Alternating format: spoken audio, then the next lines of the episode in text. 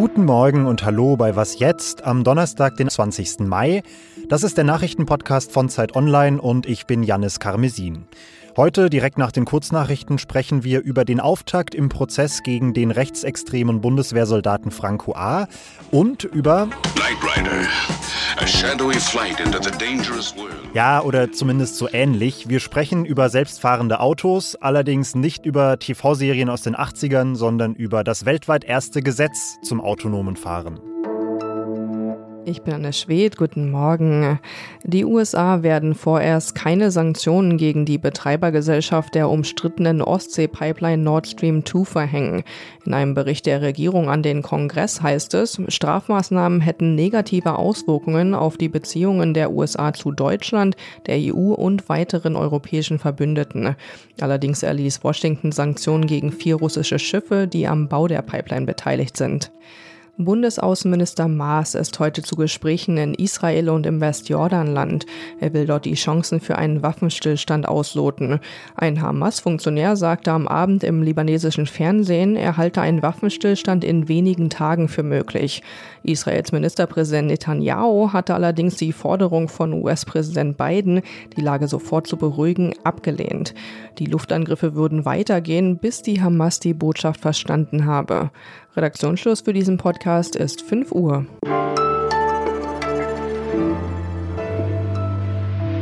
Unter all den Bundeswehrskandalen in den letzten Jahren war der Fall Franco A. sicherlich einer von der spektakuläreren Sorte.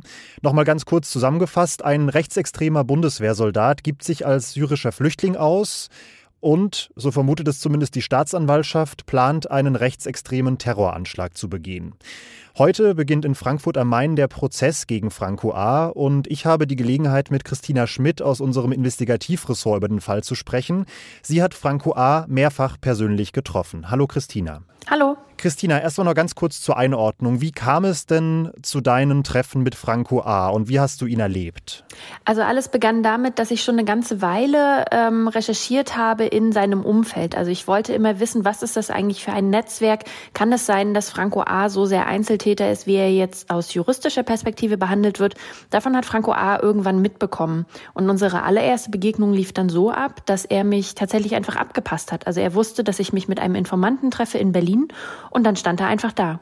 Und daraus ist dann eben entstanden, dass wir uns nach und nach mit sehr großen Abständen immer mal wieder getroffen haben, um eben uns zu unterhalten und damit ich eben ganz zentrale Fragen stellen kann, wie zum Beispiel, was steckt für ein Gedankenbild hinter dieser Person, die jetzt eben vor Gericht stehen wird.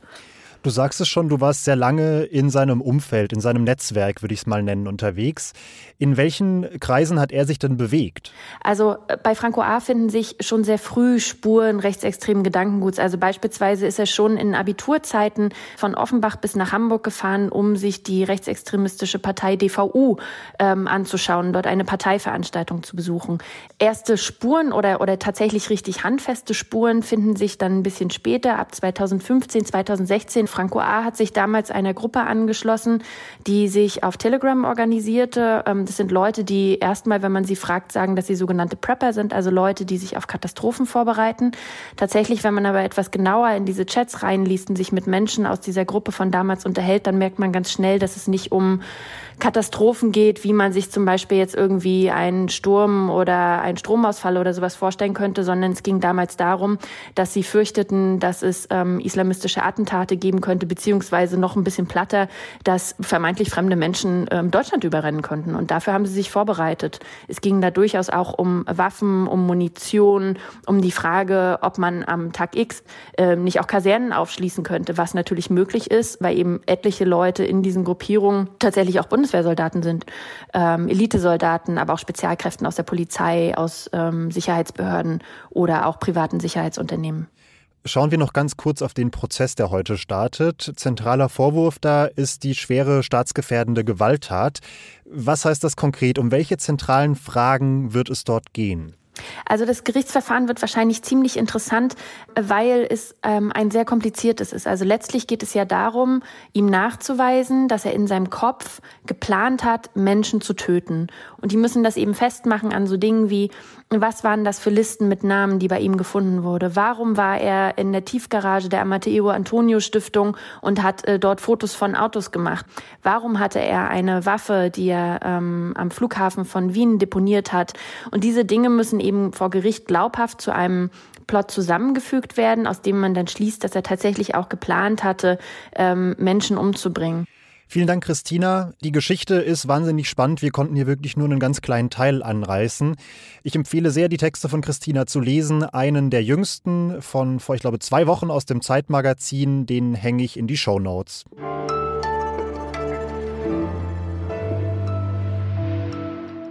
Und sonst so? Dass irgendwelche Menschen fordern, dass die Superreichen dieser Welt stärker besteuert werden sollten, das ist erstmal nichts Ungewöhnliches dass es Menschen tun, die aber selbst Millionen auf dem Konto haben, schon eher. Und genau das passiert gerade in den USA, denn da läuft eine Kampagne der Organisation Patriotic Millionaires, die zum Beispiel vor dem Haus von Jeff Bezos Werbeplakate aufstellen und fordern Tax the Rich. Da ein kleiner Reminder an mich. Manchmal gehören im Kapitalismus eben auch Millionärinnen zu den sogenannten kleinen Leuten.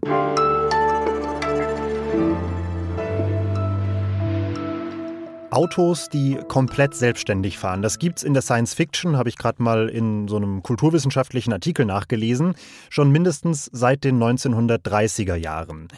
In der Realität fahren wir 2021 bei Serienfahrzeugen zumindest mal teilautomatisch. Es gibt Tempomate, die den Abstand zum Fahrzeug vorne halten können. Es gibt Autos, die Verkehrsschilder lesen können. Es gibt Spurhalteassistenten. Aber die Zukunft soll vollautonom sein. Und heute werden im Bundestag voraussichtlich die gesetzlichen Leitplanken dafür gesetzt. Und damit hätte Deutschland, ja, Deutschland, nicht China, nicht die USA, tatsächlich als erstes Land der Welt ein Gesetz zum autonomen Fahren.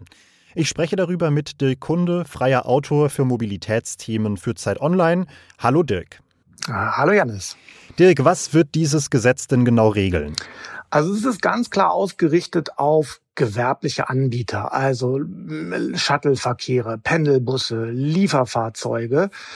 Also da kann beispielsweise ein, ein, öffentlicher Verkehrsanbieter kann auf einer Strecke, wo sich ein großer Bus mit Fahrern nicht lohnt, einen kleinen Pendelbus einsetzen, der autonom zwischen zwei Punkten hin und her ähm, pendelt und äh, alleine fährt. Das ist, ist so eine Idee. Ähm, aber auch private Autos sind vom Gesetz nicht ausgeschlossen. Also wir können auch oder wir werden auch Anwendungen sehen in Privatautos. Ein erstes Beispiel ist ähm, Automated Valet Parking. Also dass man am Parkhaus einfahrt, sein Auto abgibt und das Fahrzeug sucht sich dann alleine einen freien Parkplatz. Der Gesetzentwurf liegt jetzt vor, wird heute im Bundestag debattiert, aber es gibt auch einige Kritik daran, vor allem von Automobil- und Verbraucherverbänden. Wie sieht diese Kritik denn aus? Ja, das sind im Grunde gleich mehrere Punkte. Mal angefangen beim Thema Datenschutz. Also mit jeder Fahrt werden da Terabyte an Daten produziert. Und die Frage ist einfach, wem gehören die Daten? Wer darf sie auswerten? Werden sie anonymisiert? Wer kann daraus neue Mobilitätsangebote entwickeln? Und auch das Thema Datensicherheit, also Cybersecurity. Also gerade wenn Fahrzeuge allein fahren, will man ja nicht, dass jemand von außen es schafft, äh, darauf zuzugreifen und das Fahrzeug umzulenken oder auch mal plötzlich zu bremsen. Also beispielsweise geht der Gesetzgeber davon aus, der Halter übernimmt auch etwas, was im Gesetz als technische Aufsicht beschrieben wird. Also äh, ähm, selbst wenn er nicht im Fahrzeug sitzt, muss er von außen sozusagen im Bedarfsfall diese technische Aufsicht übernehmen. Und warum das nötig ist, verdeutlicht so ein kleines Beispiel. Also wenn wir jetzt auf der Straße fahren und da liegt ein Karton, dann werden wir wahrscheinlich nicht über diesen Karton fahren, weil wir einfach nicht wissen, was im Karton drin ist. Da könnte ein Betonklotz drin sein, da könnten Katzenbabys drin sein oder auch gar nichts. Und weil wir es nicht wissen, gucken wir, okay, rechts Seitenstreifen ist breit genug, wir weichen aus und fahren rechts am Karton vorbei. Bei so einem autonomen System würde dieses autonome System sagen, okay, da ist ein Hindernis, ich kann nicht drüber fahren, aber da ist auch eine Fahrbahnmarkierung, die darf ich nicht überqueren. Ich muss also meine eigene Regel verletzen. Und jetzt müsste die technische Aufsicht von außen sagen, in dem Fall, okay, du darfst, Seitenstreifen ist breit genug, weich dem Karton aus. Okay, und was kommt da jetzt so zu auf uns durch dieses Gesetz? Gibt das dem autonomen Fahren deiner Einschätzung nach jetzt einen Boost vielleicht? Die Autoindustrie wird das weiter vorantreiben und ausprobieren. Und das hat natürlich aber auch einen, einen Rieseneffekt auf das Thema, wie wird sich denn private Autonutzung oder privater Autobesitz verändern? Weil diese Autos sind natürlich deutlich teurer als jetzt die Serienfahrzeuge. Und heute wird ein Privatauto ein, zwei Stunden am Tag benutzt und dann steht es rum. Und bei so einem voll autonom fahrenden Fahrzeug wäre das natürlich eine unglaubliche Verschwendung. Und es wird dann eher so sein, dass diese Fahrzeuge nicht im Privatbesitz sind, sondern von einem Flottenbetreiber ähm, angeboten werden. Der managt die und die Wagen fahren zum Kunden, holen ihn ab, bringen ihn ans Ziel, fahren zum nächsten Kunden. Nur dann rechnet sich sowas. Und das wird natürlich diesen ganzen Fahrdiensten, die es schon gibt, einen enormen Schub geben, weil sich natürlich auf einmal, wenn man den Fahrer nicht mehr braucht, das Modell rechnet. Vielen, vielen Dank, Dirk. Sehr gerne. Und damit hatten wir, ich gehe es nochmal durch, zwei Kurzmeldungen, zwei Gespräche, ein und sonst so. Ja, wir sind durch mit Was Jetzt für heute. Mails gehen noch raus an wasjetzt.zeit.de. Ich bin Jannis Karmesin. Tschö und bis bald.